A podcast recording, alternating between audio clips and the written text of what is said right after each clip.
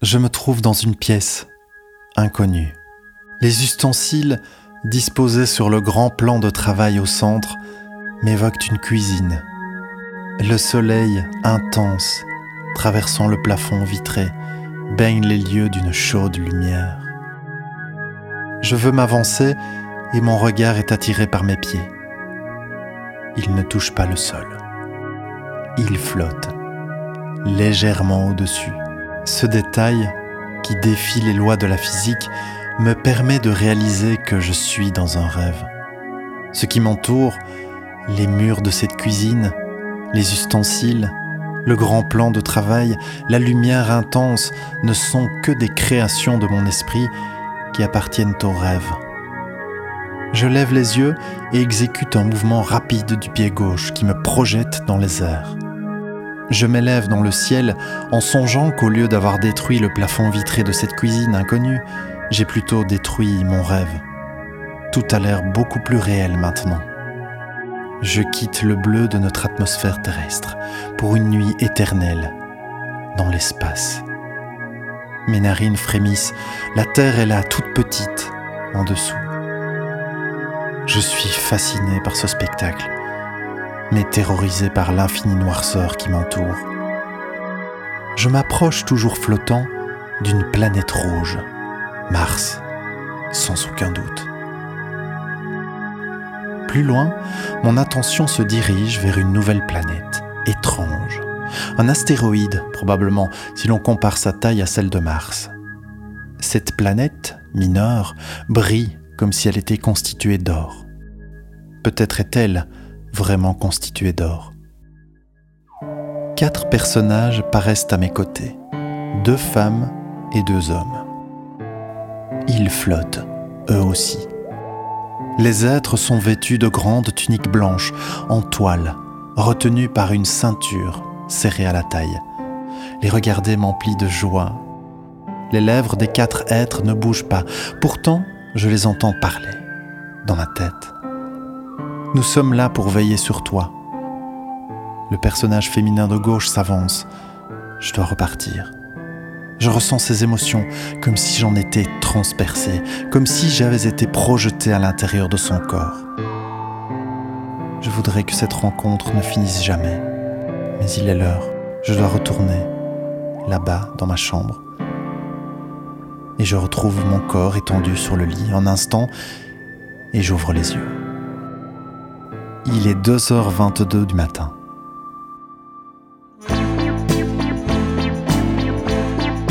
Quand un rêve vous transporte dans l'espace à la rencontre des planètes, quoi de plus naturel que de se pencher sur les travaux de Luc Biget, docteur en biochimie et astrologue, grand explorateur du monde des symboles et de la mythologie?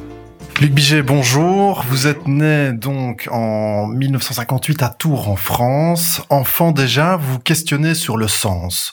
Le sens de la vie, le sens de l'univers, le sens de l'existence humaine sans jamais vraiment trouver de réponse. À 14 ans, vous découvrez le traité pratique d'astrologie d'André Barbeau vous calculez votre thème astrologique et vous constatez que ça marche. Vous avez alors l'impression que le monde magique a fait immersion dans le monde ordinaire.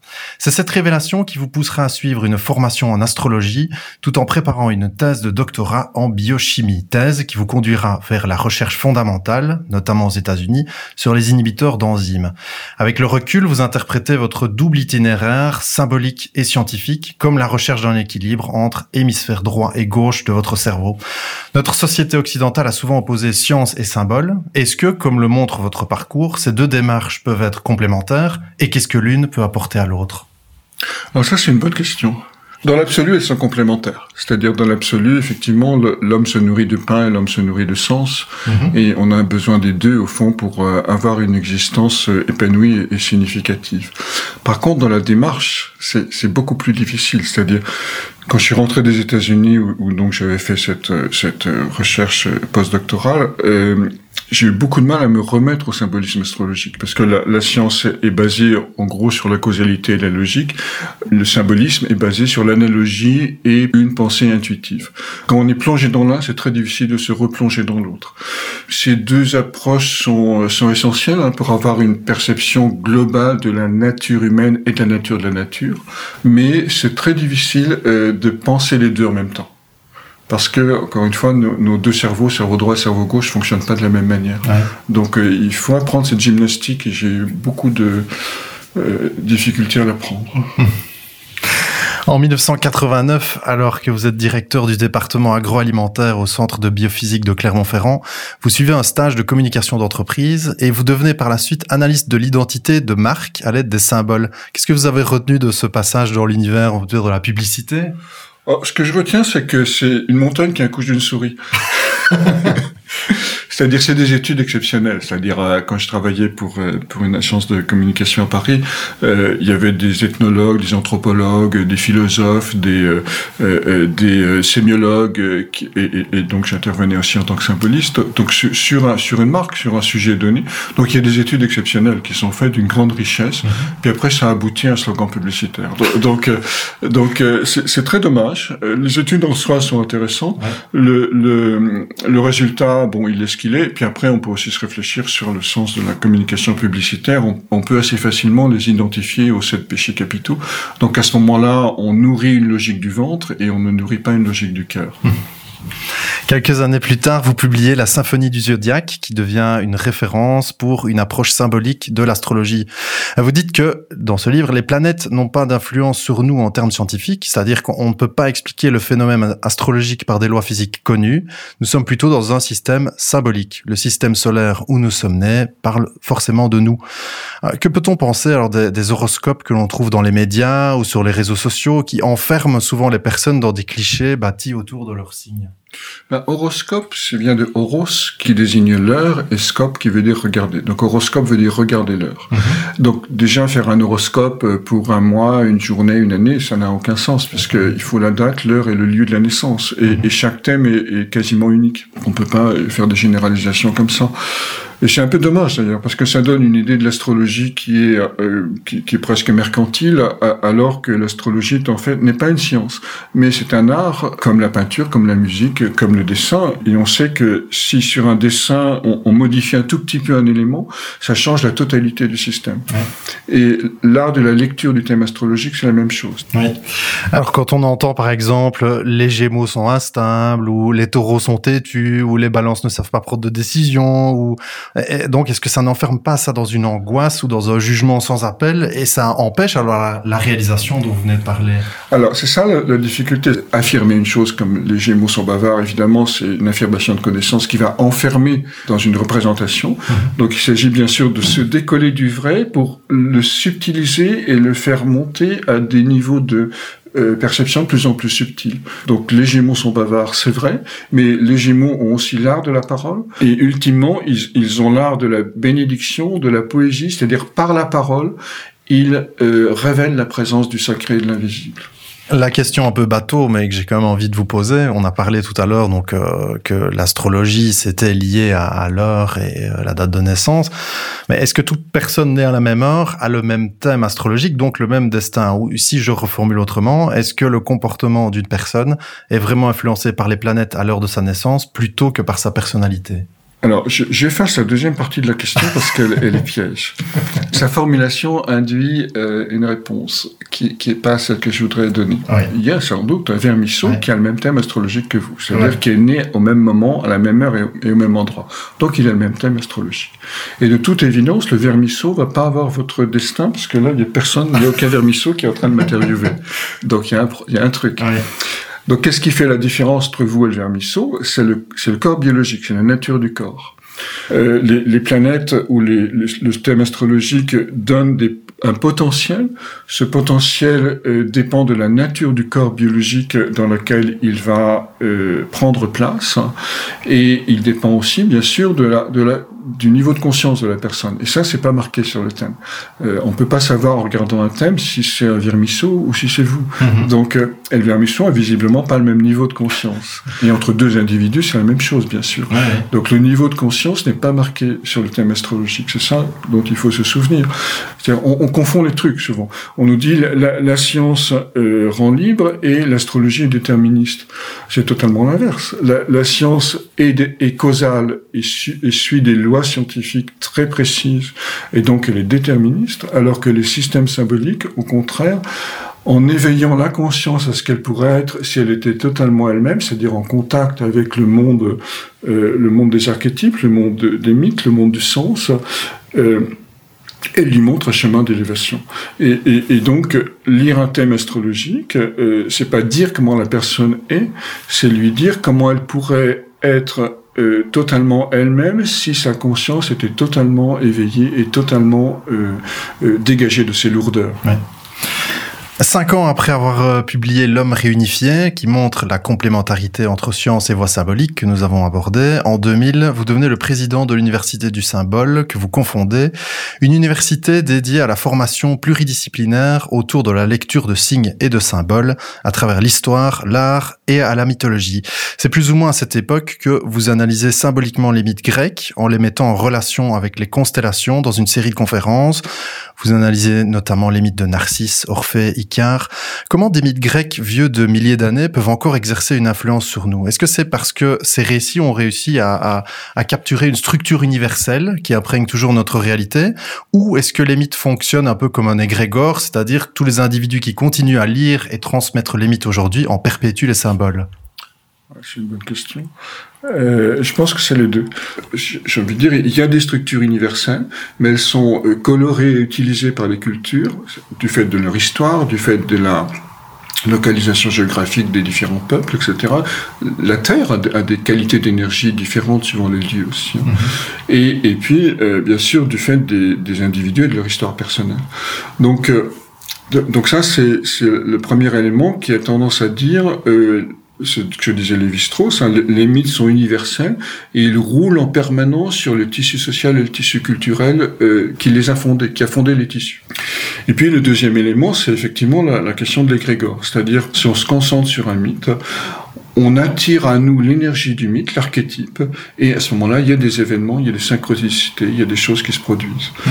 Donc, donc euh, l'être humain, par sa conscience, par son travail de méditation, par sa euh, son imagination, par sa disponibilité, euh, par ses prières, par sa méditation, euh, euh, va construire des formes. Et si ces formes sont suffisamment précises et adéquate, c'est-à-dire en correspondance avec la nature des archétypes, ceux-ci vont descendre et provoquer des, des, événements, des transformations intérieures ou extérieures. Euh, vous expliquez que la mythologie grecque ignore l'irrationnel terrifiant. Ailleurs, on craignait les esprits, les entités, l'envoûtement, et les Grecs, eux, étaient sereins et négociaient même avec leurs dieux. Quelle leçon peut-on tirer de cette façon de penser? Est-ce qu'elle peut encore nous inspirer aujourd'hui? Alors, les Grecs ignoraient pas l'irrationnel terrifiant, mais c'est vrai qu'ils avaient une relation presque ludique, presque détachée avec leurs dieux. Mais, je pense qu'aujourd'hui, parce qu'on est dans une culture qui a développé la pensée, qui a développé l'analyse, le mental, qui, s'est au fond progressivement euh, désenchanté, c'est-à-dire qui s'est déconnecté du monde des archétypes pour entrer dans une autonomie de la pensée, on, peut aujourd'hui revenir vers une nouvelle alliance, vers une, conscience humaine qui n'est plus scotchée par la foi, euh, ou par la peur, ou par la, euh, la simple croyance au monde des dieux, au monde imaginaire, mais rentrer dans, dans un questionnement par rapport au monde des dieux, d'explorer comme on fait l'exploration scientifique du monde objectif, où le laboratoire est le laboratoire intérieur et non pas le laboratoire extérieur comme en science, mais avec une, une démarche pas identique mais, mais similaire, pour euh, aller vers la transformation de l'être humain en conscience et non pas sous la pression des événements, sous la volonté aveugle des dieux. Oui. Alors j'aimerais aborder quelques instants le mythe d'Orphée avec vous parce que c'est celui qui m'a depuis toujours fasciné, sans vraiment savoir pourquoi. Plus jeune, je m'identifiais à ce musicien, poète, prophète. Or, en vous écoutant, j'ai compris que le mythe d'Orphée symbolisait la quête de la vérité dans le monde de l'art, ainsi qu'un échange avec l'ensemble de la nature plutôt que l'usage de la manipulation. Même si le mythe d'Orphée contient le mythe de Faust, le fameux pacte avec le diable qui amène connaissance et pouvoir, cette tension, pour ne pas dire tentation, est résolue par l'art. Sans rentrer dans les détails, j'ai ressenti de manière très personnelle euh, vos explications que j'ai trouvées particulièrement éclairantes. Aussi, je me demandais si pour mieux se connaître, chacune, chacun n'aurait pas intérêt à découvrir les correspondances qui existent entre sa vie et les symboles de la mythologie Et si c'est le cas, comment trouver le ou les mythes qui nous correspondent? Alors il y a plusieurs façons. Euh, la première, c'est la résonance intérieure. Juste pour vous prendre un exemple, une fois il y a une personne qui euh, venait à l'université qui connaissait pas du tout, qui est arrivée, donc je, je, me demandais pourquoi elle est venue, elle me dit, un euh, le sujet c'était sur le mythe de Prométhée. Elle dit ah bah Prométhée ça a résonné en moi. Je connais rien à Prométhée, mais ça a résonné et, je, elle est venue. effectivement, elle avait un mythe de Prométhée. Donc on, on a ce type de résonance parce que notre inconscient est en contact avec le monde des dieux en permanence ou le monde des mythes. Mm-hmm. Ce que savent bien les enfants d'ailleurs.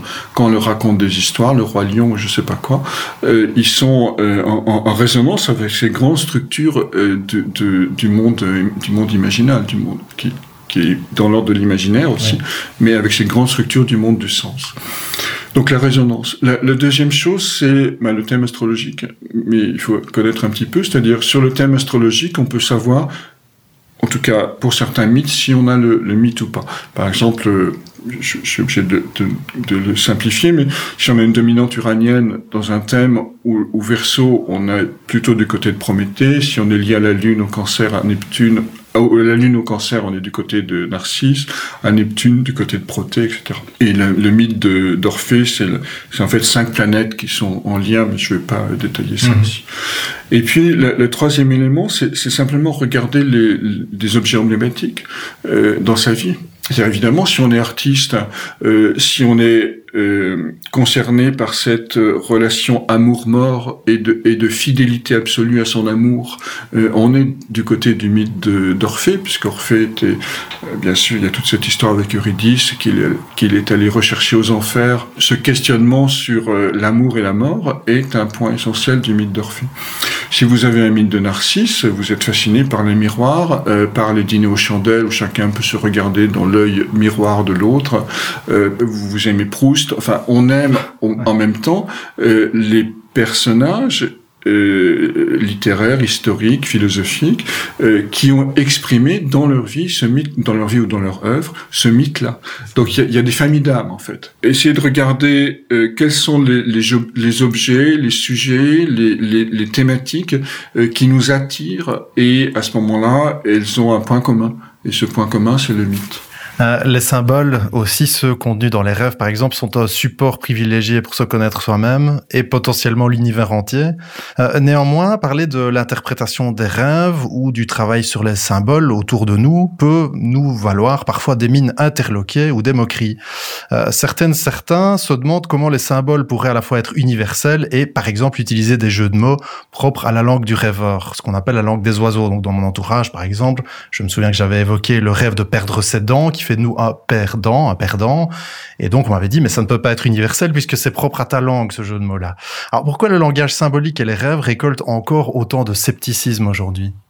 Alors, il y a deux choses dans la question. Il y a, il y a la question de la langue, qui est effectivement liée à une, à une, culture ou à mhm. une, une, ère géographique, en tout cas. Puis il y a la question des symboles, qui eux sont universaux. Pour la question des symboles, euh, je, je, pense qu'on est encore euh, sous la chape du rationalisme cartésien. Celui qui est beaucoup dans le mental euh, va se créer une coque mentale. Et le mental a cet avantage de, de ne pas souffrir.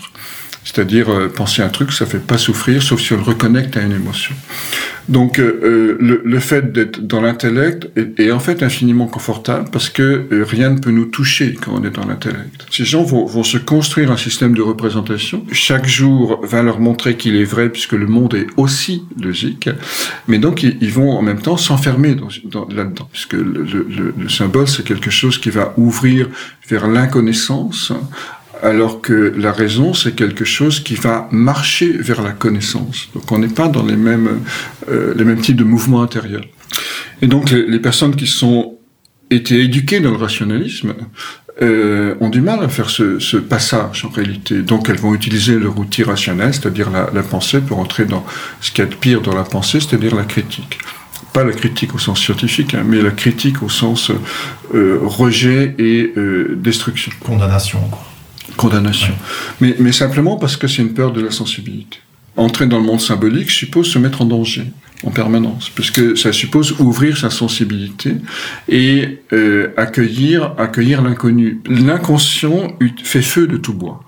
C'est-à-dire l'inconscient veut utiliser tous les matériaux à sa disposition, y compris la langue, euh, pour euh, pour dire, pour pour, pour se dire, pour dire du sens. Et, et donc du coup, la, la langue que l'on parle va devenir symbole, va devenir symbolique. Mhm. Donc on, on perd ses dents, on est perdant. Euh, J'imagine que dans une autre langue, évidemment, on peut pas le dire dans une autre langue, mais l'inconscient aurait a, peut trouver d'autres manières de dire la même chose ouais. en utilisant d'autres images ou d'autres langages.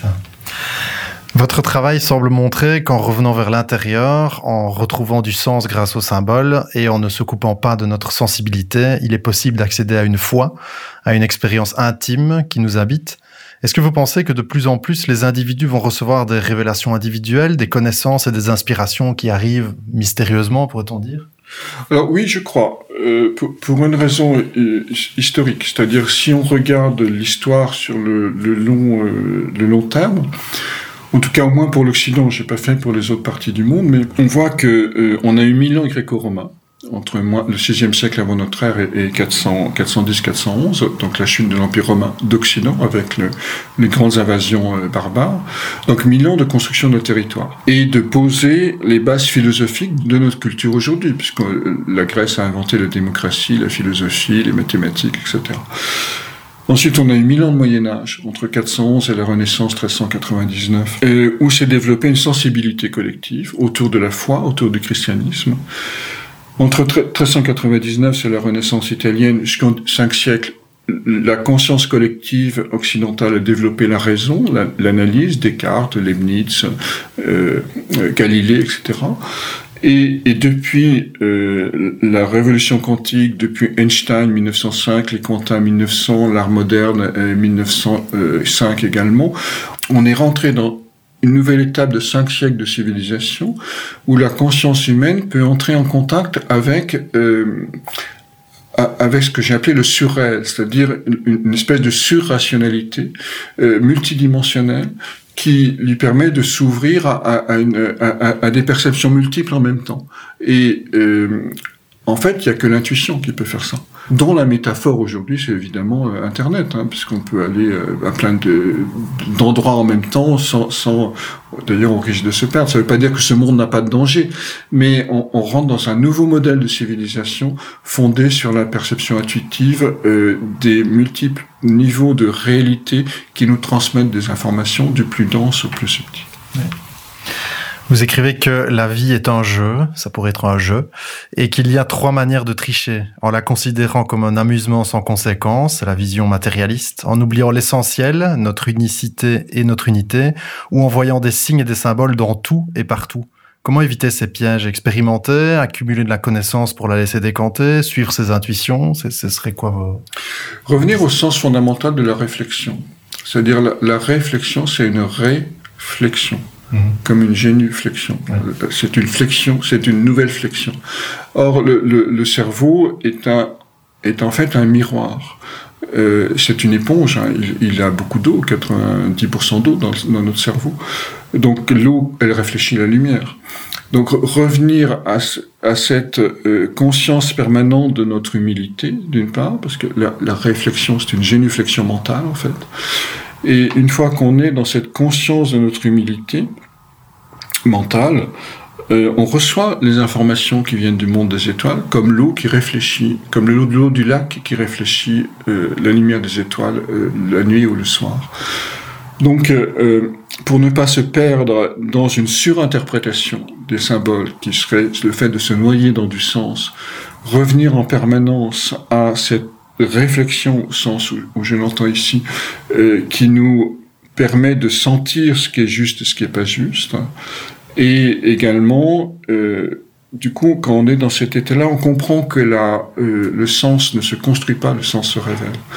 Et lorsqu'on est ouvert à la révélation du sens, à ce moment-là, on est habité par une, une présence, une énergie, une qualité d'être qui, elle, n'est pas trompeuse. Voilà, je vous remercie en tout cas, Luigi, pour cette belle rencontre. Je vous laisse le mot de la fin, quelque chose que je ne vous aurais pas demandé ou que vous voudriez ajouter pour euh, terminer? En fait, il n'y a pas de fin. Euh, je ne sais pas s'il y a un mot de la fin, mais il n'y a pas de fin. C'est-à-dire, euh, on, est sans cesse en chemin. Et si j'ai envie de mettre, de mettre en garde contre quelque chose, c'est toute forme de certitude. Et, parce que, évidemment, il y a les certitudes scientifiques. Mais la science a ce grand avantage, dans sa quête de vérité, de n'accepter comme euh, vrai que, que quelque chose qui est falsifiable. C'est-à-dire que quelque chose dont on peut montrer que c'est faux. Sinon, c'est pas scientifique, c'est une idéologie, c'est une vision du monde, c'est une, euh, une, une, théorie euh, invraisemblable. Donc, elle rentre pas dans le champ de la science. Sinon, c'est une religion, etc. Ou une révélation. Mais euh, je pense que par rapport à la vie intérieure, c'est la même chose. C'est-à-dire, euh, euh, on ne devrait accepter comme vérité que quelque chose dont on peut sur lequel on peut s'appuyer pour aller plus loin. Et à ce moment-là, cette vérité paraîtra toute relative. Donc la, vie intérieure n'est jamais n'est jamais terminée, n'est jamais achevée.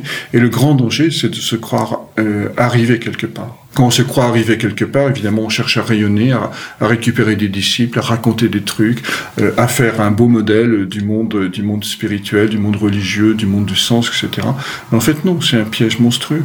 Bah, simplement parce qu'on a oublié qu'au-dessus, il y a quelque chose et que si on regarde d'au-dessus, là où on en est, ça n'est vraiment qu'une petite étape de pas grand-chose. Donc c'est le sens de l'humilité, le sens de l'être humain et le sens de la réflexion qu'on évoquait euh, tout à l'heure. Merci. Si la journée commence par le rêve, le rêve commence définitivement par le symbole.